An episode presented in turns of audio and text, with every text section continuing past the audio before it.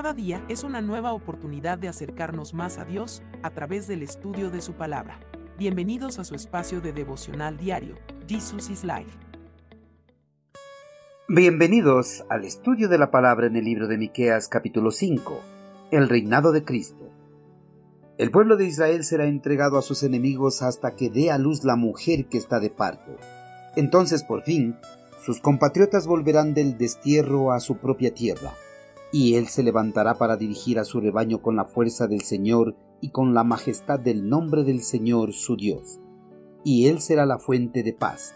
Entonces el remanente que quedó en Israel ocupará su lugar entre las naciones. Será como rocío enviado por el Señor o como lluvia que cae sobre la hierba, la cual nadie puede controlar ni hacer que se detenga. La gente de Israel enfrentará a sus adversarios y todos sus enemigos serán aniquilados derramaré mi venganza sobre las naciones que se niegan a obedecerme. El profeta Miqueas en sus palabras de profecía dio a conocer a su pueblo que irremediablemente serían entregados a sus enemigos como parte del juicio de Dios sobre la nación por haberse rebelado contra él. En su profecía también les dio a conocer que esta disciplina divina no sería para siempre, ya que Dios en su amor y misericordia los liberaría de las manos de sus enemigos. Pero esta profecía de liberación definitiva de la nación hebrea no sería de manera inmediata, sino que tendría que transcurrir muchos años hasta la llegada del Mesías prometido, ya que él sería el encargado de dar libertad a todos los cautivos y de reunir a todo su pueblo que un día fue disperso por los ataques de las naciones enemigas. Además, el profeta dio a conocer que en el reinado de Cristo el remanente de la casa de Israel será de bendición para todas las naciones del mundo, como cual rocío que cae en la madrugada para refrescar un nuevo día y dar vida a las plantas, como cual lluvia de verano, suave, refrescante. Dios en los postreros días utilizará a la casa de Jacob para luchar en contra de las naciones que no deseen estar bajo el señorío de Jesucristo y en contra de los que no quieran someterse a la obediencia de las leyes y los mandamientos de Yahvé. Después de que las naciones enemigas sean destruidas, Dios destruirá todos los elementos de adoración a los dioses paganos dentro de Israel. Destruirá los altares, los templos, las imágenes y esculturas hechas por manos humanas. Dios despojará de la mente y el corazón de Israel los deseos de adorar e inclinarse a los dioses de los imperios derrotados a los dioses que adoraron los malos gobernantes, sacerdotes y profetas de las épocas pasadas del reino. En Israel, durante el reinado de Cristo, no habrá otro Dios que no sea Yahvé. Con la victoria de Jesucristo sobre las naciones enemigas, vendrá el triunfo del Evangelio en toda su pureza.